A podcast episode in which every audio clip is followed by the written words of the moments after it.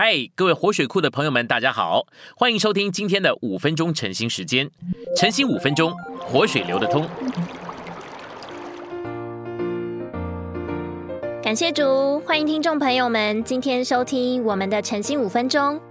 要来说明一下这一周后面三篇的晨兴五分钟单元的内容，将会取自台北市教会文山二大区弟兄们所编纂的晨兴补充教材。它是节录自在职成全的信息对系列的第十二篇信息，说的对。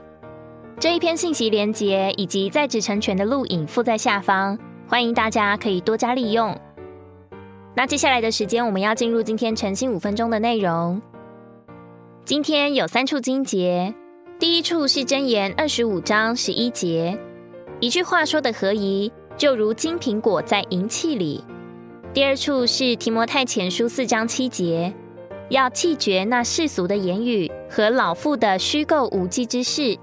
最后一处的经节是箴言十五章四节，安慰人的舌是生命树，乖谬人的嘴使灵忧伤。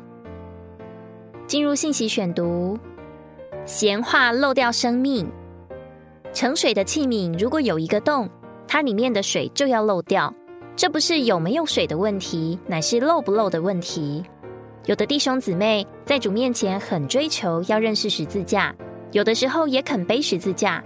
这样的人，按理说应当是蛮有生命的。但是很稀奇的是，有时候一个有追求、有羡慕，而且肯背十字架的人，在他身上竟然摸不着生命。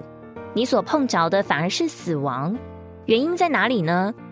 原因。是在他所得着的生命被他自己漏掉了。除了罪之外，罪叫我们的生命消失的，就是我们的闲话。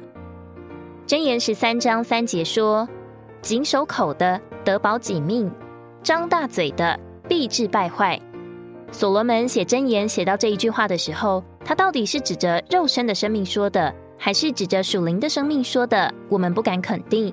我们在这里是取他的原则来看属灵的事。这句话给我们看见一件事，就是一个追求主的人，一个得着生命，同时也要用生命来供应教会的人，必须谨慎言语。言语一不谨慎，生命就要漏掉。有的人在神手里为什么没有多大用处？因为他把生命漏掉了。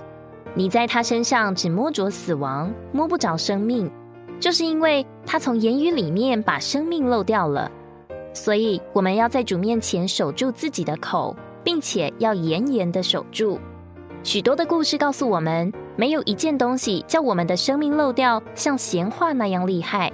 这不是说罪比闲话更好，这是说除了罪之外，最叫我们的生命消失的，就是我们的闲话。要凭你的话定你为义，也要凭你的话定你有罪。马太福音十二章三十六节说：人所说的每句闲话。在审判的日子都必须供出来。这里是不是说凡人所说的污秽的话？不是。是不是说凡人所说的毁谤的话？不是。是不是说凡人所说的恶言？不是。这里是说凡人所说的闲话。闲话就是多余的话、不相干的话、不必说的话、拨弄是非的话。人所说的每句闲话，在审判的日子都必须供出来。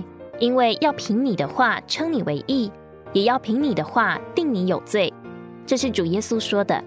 我们要看见，不只说毁谤的话是严重的，就是随便说话也是严重的；不只说污秽的话是严重的，就是说闲话也是严重的。我们要看见，有的东西、有的罪，我们有方法赔偿；但是有的东西、有的罪是没有方法赔偿的。闲话得罪了人，就是没有方法赔偿的。你能去向人认罪，你也能够对人说把自己的话收回，但是声音到了别人里面是不能收回的。